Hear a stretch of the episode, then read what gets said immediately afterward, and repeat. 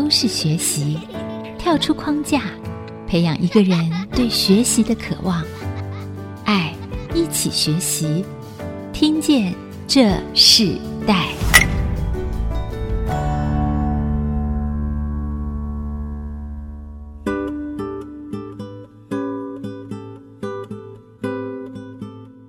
听众朋友，大家好，欢迎收听《听见这世代》，我是主持人郭兰玉。今天在《听见这世代》的学习关键词，我们谈到的是新旧传承的冲击和更好娱乐产业新世界。在这个娱乐产业里头，我们知道，不管是每一个时代、每一个时代，媒体和娱乐都是吸引着每一个时代的关注，只是在不同年代有着不一样的影响力。网络更是带来娱乐产业无限的延伸和挑战，新旧传承的冲击和更好人生内涵的一切所以如何聚。聚在一个有限的时间内表述或引起感动，这世代的创作价值是什么？一个新的娱乐媒体世界同时发生在过去、现在和未来，这是我们常常对媒体和娱乐这个产业里头很多的想象。那我们也看到很多的年轻人投入到这个产业，所以我们今天邀请到来宾是影剧界非常知名和资深的制作人郭建宏郭导演，他的女儿郭艳玲来到我们的节目现场。我们知道提到郭建宏，在娱乐界里头，在媒体界里头，我们都知道他是。非非常资深的制作人，那在这样子过程中，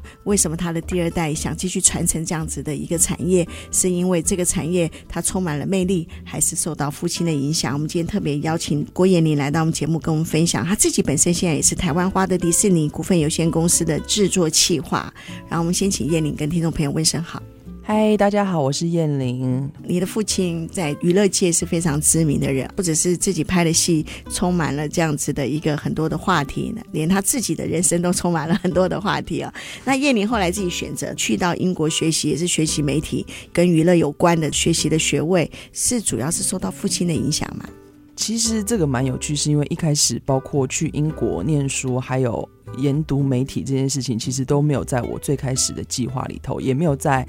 父母亲的规划当中，这样子，因为其实当初会去英国念书，一方面是出自于我自己的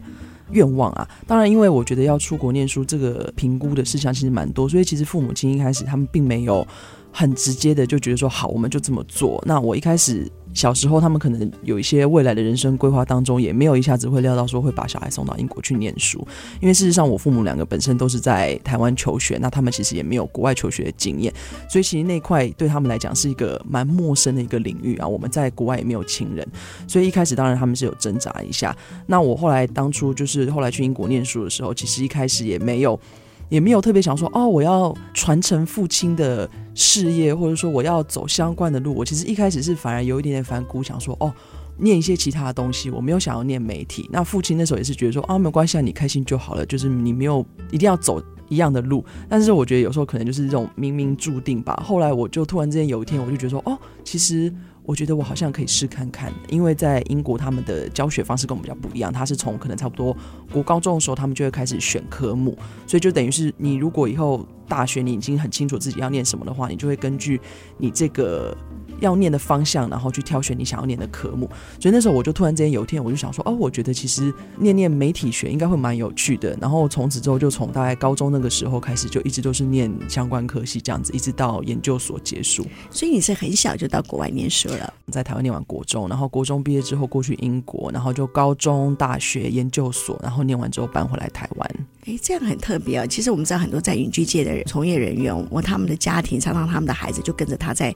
拍片、演出，跟着父母就在那个片场里头。可是反而是你的父母把你们送到国外去。当初父母最重要想要把你送到国外的最重要的原因是什么？呃，因为就像刚刚讲，其实我那个反而是我我我自己本身是有有这个想法啦。那但是经过可能跟父母一些沟通，然后当然后来经过很多沟通，我觉得后来有说服他们的一个点，是因为他们觉得可能以台湾的教育环境，因为我从小就也没有说跟着父亲跑来跑去，因为他其实是一个工作跟家庭是分开的人，所以我们其实不像是有一些孩子，他们说，哎，我从小在片场长大，其实我们没有，我们从小就是可能很偶尔就是跟着进去。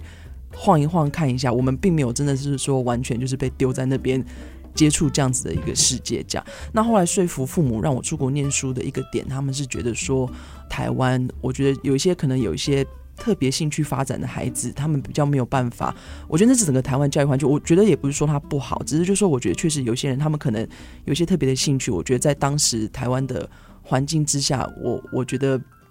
不见得是有机会去往那个方向发展。因为像比如说我从小学乐器啊，然后也是都会有一些，比如说一些。运动课这样子，那我觉得当你到到了一个年纪，比如说国高中，你可能就必须说因为课业的方，你要就要放弃。那后来我父母是觉得说，哎、欸，其实你可能可以有一个更平衡的发展，所以后来就是评估之后觉得说，好，那我们就送去英国念书这样、嗯。那你朝这个目标前进了，然后你在这个目标里头，你自己面对的最大的挑战是什么？所受的影响最大的是什么？如果说就也从工作面跟这种整个求学面来讲，毕竟因为我在这边长到国中，我觉得国中是一个要大不大、要小不小的一个年纪啦。那就说，因为毕竟以前在台湾比较单纯，就是学生嘛。那等到你出国念书之后再回来，你就会发现说，其实你要进入职场啊，不要说你可能在国外工作，或者说在台湾工作，应该说，我觉得从你那种学生身份转换到进入职场，其实你要面对的。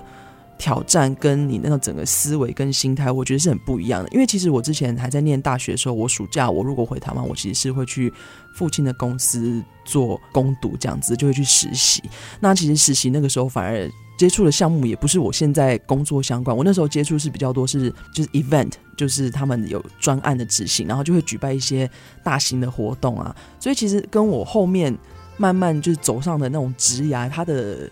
它的方向也不是很相同。那你在这中间，你就会发现说，其实工作的时候面临到的一些那种待人处事啊，还有就是你可能一些挑战，我觉得跟你当初是学生的那种是非常非常不一样的。嗯、尤其因为我觉得这个行业比较特别，我觉得他们要面对的面向也相较比较多，就不是只是单纯说好，我今天就进办公室，我就只做这件事情，然后。我就下班。那其实你常常要面对，就是可能不同的人啊，不是完全跟你做的工作相关的一些区块啦。所以就变成说，我觉得要常常就是要花很多脑筋，然后要花很多的心力去了解一些不同的东西，这样子。嗯，那你自己在念书的过程中，你对你来讲最需要克服的事情是什么？念书上面来说，其实我觉得我算是一个还蛮幸运的孩子，因为我觉得我。求学部分没有特别碰到很多的挫折，我觉得唯一可能比较可以讲说，在求学路上有碰到了一个挫折，应该是算说，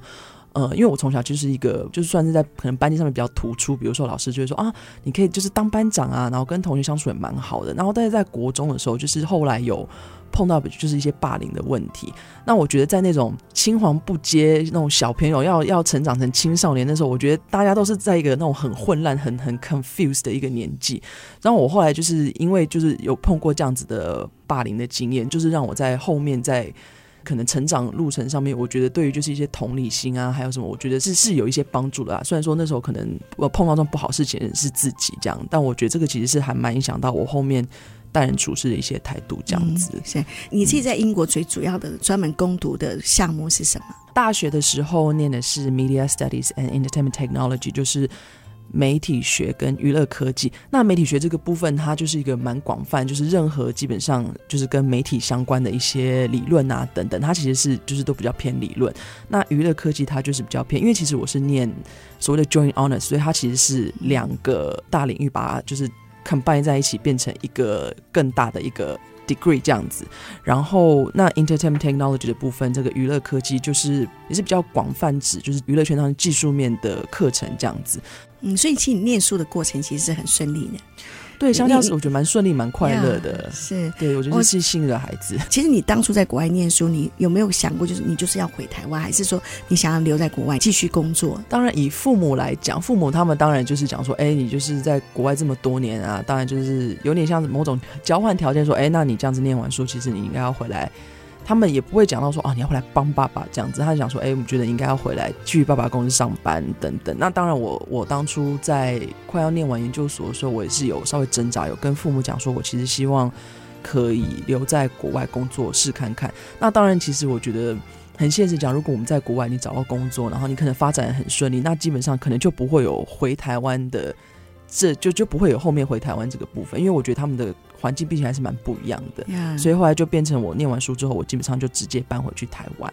然后就从此之后就一直就在台湾工作了，就非常认命，都一直在这边工作。后来也进入爸爸的公司，真的就是还是进入了爸爸的公司对呃工作。其实他们发生了很多在世代传承里头跟很多人相信但却不一样细节的故事。我们先休息一下，我们在接下来的节目里头，我们继续邀请目前在台湾华特迪士尼股份有限公司担任制作企划的郭燕玲，跟我们分享他们虽然做的是媒体，也做的是娱乐产业，可是却他跟他父亲的过去所做的很多的内容是不一样讲了，很多的想法也不一样。那在世代传承中，他们到底发生什么？我们先休息一下，我们再下段继续回来。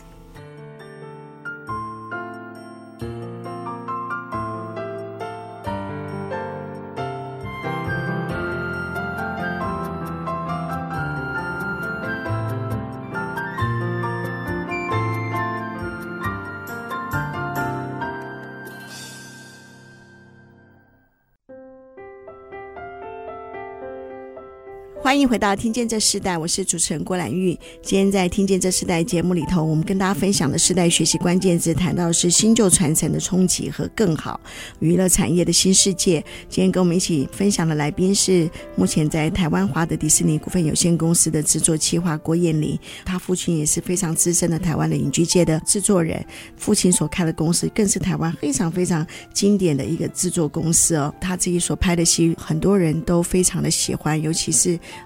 代表了一个台湾发展的历史，但是燕玲本身自己从小就在国外去念书，然后虽然是学的是媒体和呃娱乐科技这样子的一个项目，但是他回到台湾的时候，他进到了父亲的公司哦，这个硬化公司嘛，对不对？嗯，父亲是台南人，对不对？对，我们可以看到一个代表台湾土地，让你自己从国外回来，你学到的非常先进的技术，你也看到了很多不一样的思维，可是你就进入了父亲的工作，你可以分享作为一个女儿和作为一个工作。伙伴，你自己看见和认识的父亲有哪些面貌吗？因为像其实从小对爸爸的印象就是早出晚归，就是其实他很早才回来，因为就是工作很忙啊，要应酬等等，所以其实。我一直看着他是有一点点距离的，但是他其实是很疼小孩。但是你因为我们没有跟他的工作，确实是就像很多人讲，他们说哦，我从小在片场长大，其实我们没有。那等到我开始跟他一起工作之后啊，我觉得应该是说，就看到他这样子的一个工作环境之下，他自己背后所背负的一些社会责任。因为像他其实他在这个行业也蛮久的，有四十多年。那他都会一直讲说，哎，我们做媒体啊，我们做娱的人，他就是我们对社会其实是有社会责任。然后再再来就是他，因为也是一个经营者嘛，那他也说，哎，我对我的员工会有责任，我就会发现说，其实他真的是一个很有责任感的人。站在经营者的角度的时候，你就会发现，其实他们要背负的真的是全公司的升级，然后他们要背负的那种经营的压力啊，还有就是比如说，可能万一公司在一些经营方针，或是必须要花很多时间去想，然后他要去安排，然后甚至比如说，可能万一真的公司有时候会有一些比较。经营上面的一些困境的时候，他也必须得想办法去周转啊，等等。所以其实我觉得，当一个经营者真的没有这么容易。然后当然就是我也看到说，其实他真的是一个对员工很好的老板。就是他虽然对我很凶，就是我就觉得说好可怜，为什么我对员工这么好，但对我这么凶？但是他其实是一个就是也是给员工蛮多空间的人。我觉得这个其实也是一个在。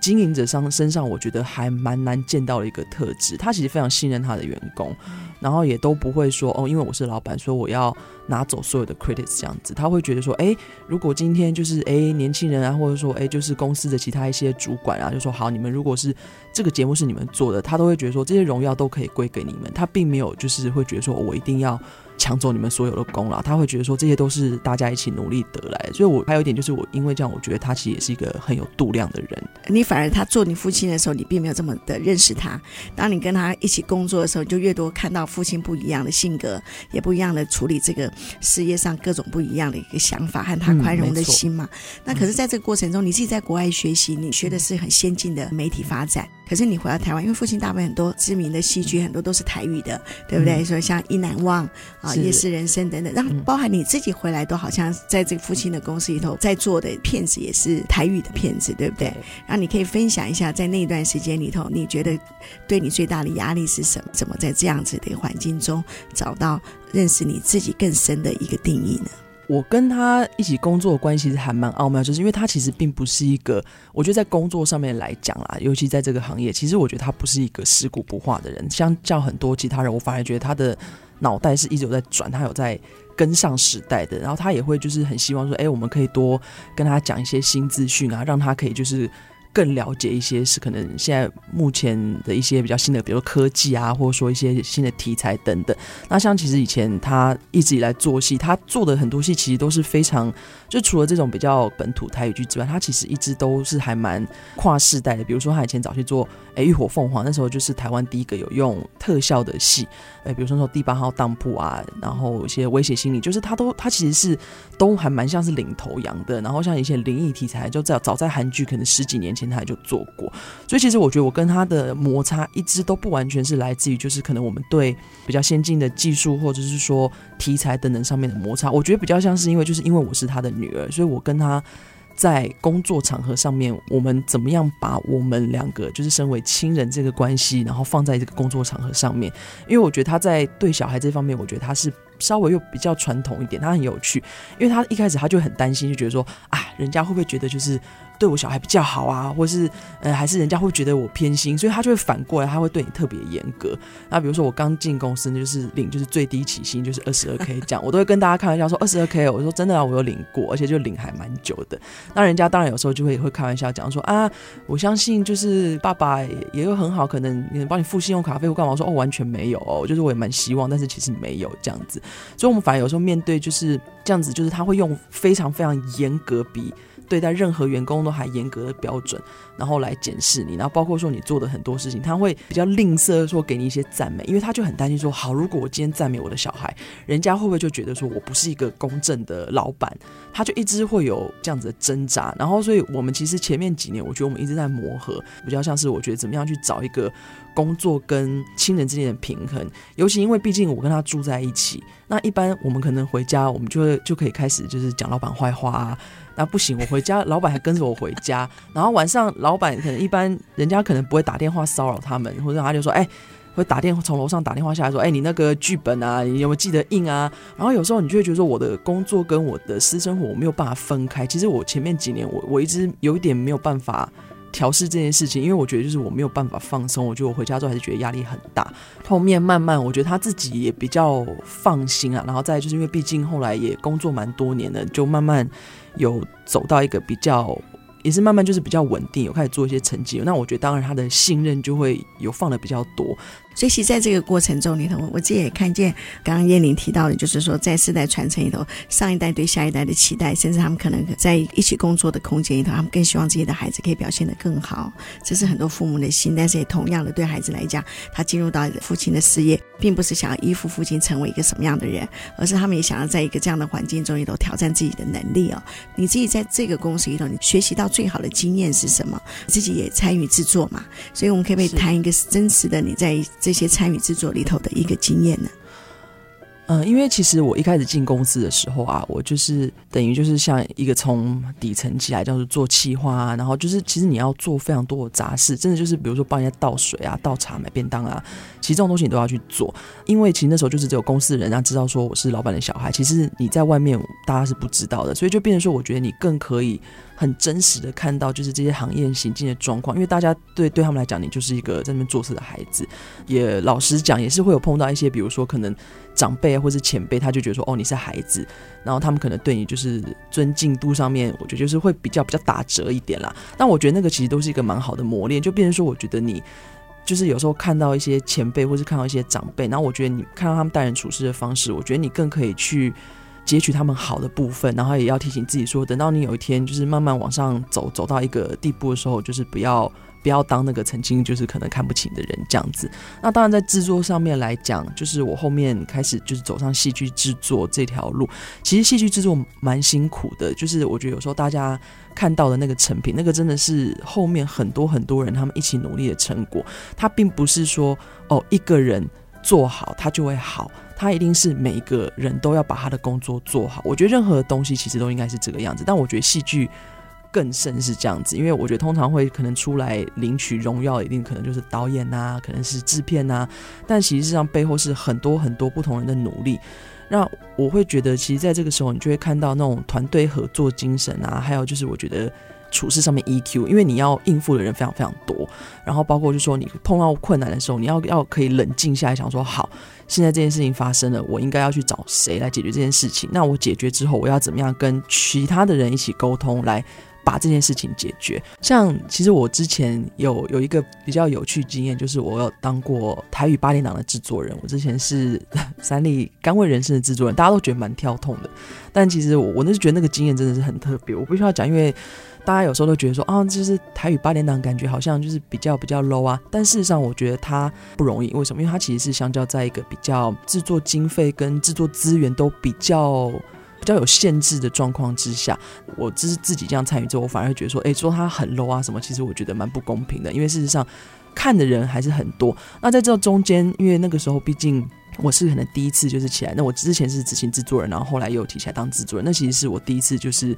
当比较就是这样子的角色。那我后来就会发现说，哎、对，没错，就是每个人他都必须各司其职，因为他在非常短的时间之内，你要做出非常多的。量必须从一开始，大家每个人都要螺丝拴得很紧。比如说，我从剧本，那剧本出来之后，那剧组就必须得照着这个剧本去作业。平台这边他们也会根据就是这些剧本跟你作业的状况，他们也都会有一些 feedback，然后他们也必须去安排平台那边他们应该要安排的作业。拍摄的工作人员他们必须得在限定的时间之内完成这些工作。这个东西完成之后呢，他还要再进到后置，你就会发现说，他们其实真的就是全部全部的小螺丝，然后。然后中间任何的沟通、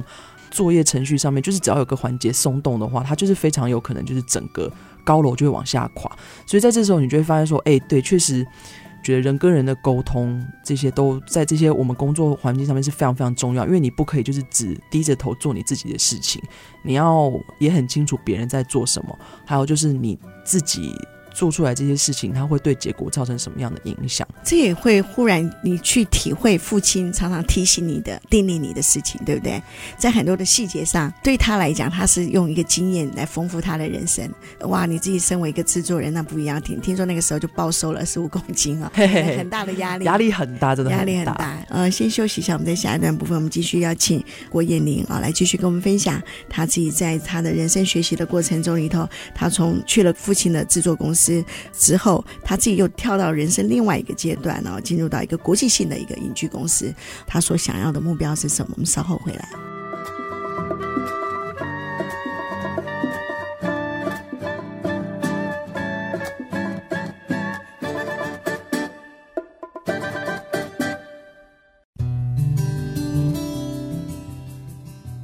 回到《听见这时代》，我是主持人郭兰玉。今天在《听见这时代》节目里头，我们现场来宾邀请到是目前担任台湾华德迪士尼股份有限公司的制作企划郭彦麟 Sheila 来到我们的节目。我想说，在这一段部分一开始，你觉得你自己本身，你觉得戏剧最大的价值是什么？我觉得戏剧其实是一个非常有趣的一个东西，因为它基本上是一个非常非常古老的娱乐嘛。从就是几千年前啊，可能古希腊啊、古罗马，他们其实一个很大的娱乐，它其实就是戏剧。那我们就是应该有什么悲剧啊，有喜剧啊，应该是说，因为我们就觉得人生如戏，戏如人生嘛。有时候我觉得大家看戏，就是除了娱乐之外，有时候也是在里头找一些共鸣这样子。那就像我刚讲，我觉得要完成这样戏剧这样一个作品哦，它其实是非常讲究团队合作跟沟通这样子。那你创造这出来的这样子一个产品，我觉得它其实也是那种充满很多想象力跟创造力的。然后我觉得，就是说，就是透过戏剧，你可以就是去感受一些那种人类行为啊，或者说一些那种心情啊。我觉得大家有时候看戏就会觉得说，哦，我没有的东西，我可能从里头找，比如说很浪漫、很浪漫的。恋情，我从里头找，因为就是可能不见得有经历过这样的东西，或者说，哎，我看恐怖片，我喜欢就是那种受惊吓的感觉，这就是我觉得它是一个一种非常非常有趣的一种娱乐的原因在这边，因为我觉得它。像人生，但是他又不完全是人生这样子。那你好不容易跟父亲在父亲的公司里头磨合的，已经开始已经是一个嗯很平衡的一个沟通协调的状态的时候，你为什么要从父亲的公司离开，然后进入到一个国际性的公司？你让我们听到迪士尼这样的公司，我们知道它非常非常带给很多人不一样的一个娱乐生命中的很多激发性的戏剧。那你进入到这个产业最重要的原因是什么？应该是说，其实我现在换到迪士尼，我还是做跟之前蛮类似的工作。我其实大概前一两年的时候，我就内心就有在偷偷思考，说我有没有可能离开父亲的公司去工作？但那时候很现实，因为我我觉得我是一个还蛮实际的人，我也在评估，比如说，好，那我现在这样子的资历，跟我这样子的可能年纪等等，我就是会综合去评估，说，好，我如果现在离开的话，我是不是有机会是可以往一个我觉得。至少对我自己来讲，更好的方向去走。那当然，我觉得好不好，这个其实蛮蛮个人主观。但应该说，我是希望去到一个地方，是真的可以再让我更学习的。那因为当然说，台湾环境来讲，如果说我只是在制作公司移动来移动去，那我老实讲，我当然是觉得，那我可能在。父亲的公司相较是不错，因为毕竟它是一个很大的公司。撇开说经营者是不是爸爸这件事情，它确实在台湾已经是一个有地位的一间制作公司。就时间就到大概大概去年吧，我觉得就是当你突然之间好像没有在想这件事情的时候，就突然之间就有一个机会就来了。那也是之前认识的圈内一个前辈姐姐，那他们就是他就他那时候是进入了台湾的福斯，那福斯后来就就被迪士尼并购了嘛。然后后来就在去年的时候，他就有。Q 说：“哎，我们公司现在在开始寻人哦。”就突然之间，我就觉得这个好像就是我可以去试看看的经验。因为虽然说我觉得工作内容某些程度是相近的，但是它会是完全一个。不同的环境，那其实我是先偷试之后呢，我才回头跟爸爸讲，因为我觉得至少要八字有个一篇，然后跟他讲说，哎、欸，这个公司很大，我觉得我才比较有那个利基点去跟他讨论，就是我可能要离开他公司这件事情。那其实后来他很祝福，因为他也觉得就是哎、欸，可以进到这么大的公司，他觉得这是一个很难得的学习机会。那你进入一个国际性的这个娱乐的公司的时候，原本你所以为的，到你进去所看见的，你觉得最大的差异是什么？比如我比较感受到的差异，我觉得就是很。现实就是有，比如说外商公司跟比较本土公司他们的一些工作氛围啊，还有他们的思维啦。我这边目前感受度比较强的是这个部分，因为像我觉得外商公司他们第一个就是，我觉得大家都。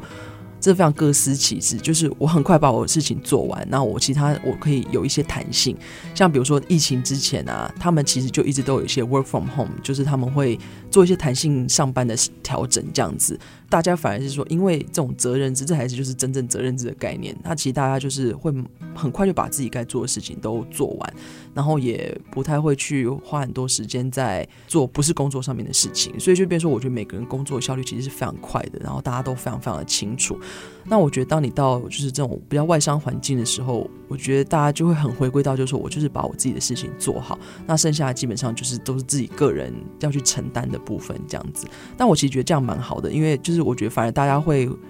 花更少的时间，然后很快把事情做完，就是反而不会希望就是说我花很多时间，就是坐在那边只是想让主管觉得说，嘿，我坐在办公室里头，我很认真这样子。尤其因为我之前工时非常非常长，我可能一天有时候。拍下我可能就是睡一两个小时，两三个小时。那现在我就会跟大家开玩笑说，我觉得我每天都睡很饱，我很开心。就晚上都有睡饱，就是一个月蛮蛮明显的差。有时候我有睡饱，哎、欸，这个很特别啊、哦！你进入到一个国际性公司，可是同样的，在今年我们知道，因为疫情的关系，嗯、其实迪士尼它遇到一个很大的冲击。那你自己也同样的在娱乐产业做了很多的改变，你自己怎么看待这个新时代的娱乐的未来性？因为你自己也学的是娱乐科技，所以你自己看见一个时代的转移里头，针对娱乐产业里头，你看到改变是哪些？我觉得不敢说，可能就是我自己看见，应该说就是可能目前有一些趋势上面来讲，应该说我觉得这几年其实我觉得娱乐变成蛮速成的，就是我觉得任何人他们如果说我做，比如说 YouTuber 好了，我今天如果我可以经营一个更加比较不一样的题材或是一个话题，我觉得你是非常有可能就可以成功。然后像他们这些娱乐，它相较也是比较片段式的，就是。碎片式的娱乐嘛，就比如说我可能今天我有个十五分钟、二十分钟，那我可能就会看一些这样的东西来杀时间。然后再另外一个就是也必然的，呃，我觉得传统媒体它慢慢也会进入到，其实也不能说慢慢进入到，应该说它已经进入到就是一个要数位化集中，可能就会往线上平台。因为像这次那个疫情的关系嘛，你看突然间就从 Netflix，然后大家说哦 Netflix，因为它本来其实就已经。就就蛮好的，然后现在又因为疫情的关系，大家在家追剧啊，要看这些内容啊，然后他就突然之间就是又更往上冲，然后在同时之间，你就会发现说很多的其他的串流平台也开始开始就说，哎，我要开始规划，比如说我要放我的内容，我要有怎么样一个经营策略，所以我觉得现在已经可以见到的，就是从这样比较传统的那种观看媒体的方式，已经就是往数位去移动。那我觉得再来就是会经历到一个会有很多很多的选择，就是每个人他们可以选择的东西都非常非常的多，可以收看的东西啦，我觉得还有题材等等都变得非常的饱和。嗯，所以好像更多的透过网络的平台里头可以做更多的事情啊、同样的，是不是在创意收视率和找到厂商支持里头，你们怎么看待这个经济效率？你们是做兴趣的事情，还是你认为经济效率在你的本身里头是很重要的一件事？我们都会开玩笑说，因为就杀头的生意没有人做嘛。那其实我们在做这些。提供这些娱乐内容，他们其实就是产品。那我们当然还是希望说，它可以创造经济效益嘛，它还是必须得要赚钱，它必须要有收入。那我觉得，就是这会从一个比较根本的环境来看，就是说传统媒体的。方式跟可能以后新媒体的方式，我觉得它的操作逻辑上面会是相同的。比如说，一定会还是有些什么产品植入啊，你还是希望说它会有很好的在网上，希望有很好的点击率啊，很好的收视率这样子。但我应该是说，对啊，我觉得这些经济效应基本上它会一直都存在那边，因为事实上，就比如说以戏剧或是节目来讲，它其实是一个非常好的。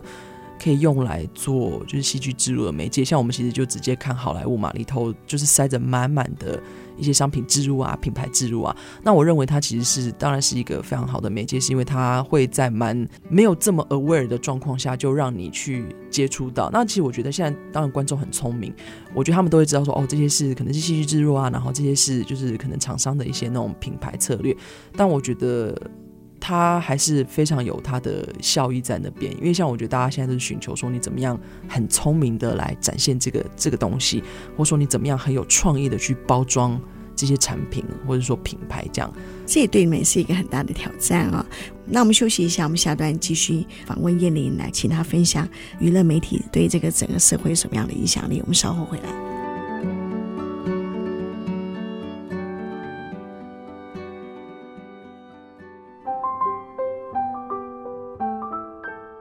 欢迎回到《听见这时代》，我是主持人郭兰玉。今天在《听见这时代》节目里头，我们跟大家分享的世代学习关键字，谈到的是新旧传承的冲击和更好啊，娱乐产业的新世界。那针对这个主题，我们特别邀请到目前担任台湾华德迪士尼股份有限公司的制作企划郭燕玲徐娜来到我们节目，跟我们分享他自己在这个媒体产业的世代传承。他自己的父亲郭建宏先生，他是台湾非常资深的制作人，也制作了非常多很喜欢的戏剧。那他自己从国外学习回来以后，进入到父亲的公司。透过这样子这么多年的一个跟着父亲一起工作的经验之后，去到了这个目前担任国际性的一个娱乐公司工作嘛，所以我自己看到你自己在一个很特别的，就是这世代年轻人常常会经历到一件面对工作和环境一直在迁移的一个状态里头。那你自己觉得你们常常要面对工作和环境的不一样的时候，你觉得最重要的态度是什么？讲起来很容易，但是我后来发现，其实可能很多人没有。我觉得就是一个抗压性吧，还有就是我觉得你在处理事情的一些 EQ。因为像当然这个不是只是，我觉得这不是只是工作环境上面，我觉得这个其实是包含很多会影响到你工作态度的一个还蛮重要的一个一个算是。技能吧，或是说，我觉得是大家可以去练习。那我觉得另外一个也蛮重要，就是我觉得你自己想要什么，因为我觉得每个人他追求的目标不一样，或者说他觉得，就像我们有时候讲嘛，我觉得成就这种东西其实就是别人说，但是你自己觉得要到什么东西。那如果你工作就是觉得说好，我只要很稳定，然后我只要有稳定固定的薪水，那其实我觉得这样也没有什么不好。那我觉得你就很清楚，你就是走这样子的路。那如果说你可能觉得说，哎，我想要有。其他的发展，或者说我想要新的目标，我觉得要很清楚说自己到底想要什么，还有就是自己能不能去承担一些，就是因为这样子的变化，必须要去承担的一些责任。嗯。其实我觉得现在的年轻人也还蛮可怜的，是因为确实我觉得大环境有时候比较辛苦的状况之下，我觉得大家会变得比较害怕吧。就是比如说我可能会害怕改变，我可能会害怕说，好，如果我今天这样改变的话，那会不会就是会影响到我后面？很多年的人生，所以我说，我觉得就是厘清自己要什么是蛮重要的。那你自己觉得，在上一代给你最美好的资源是什么？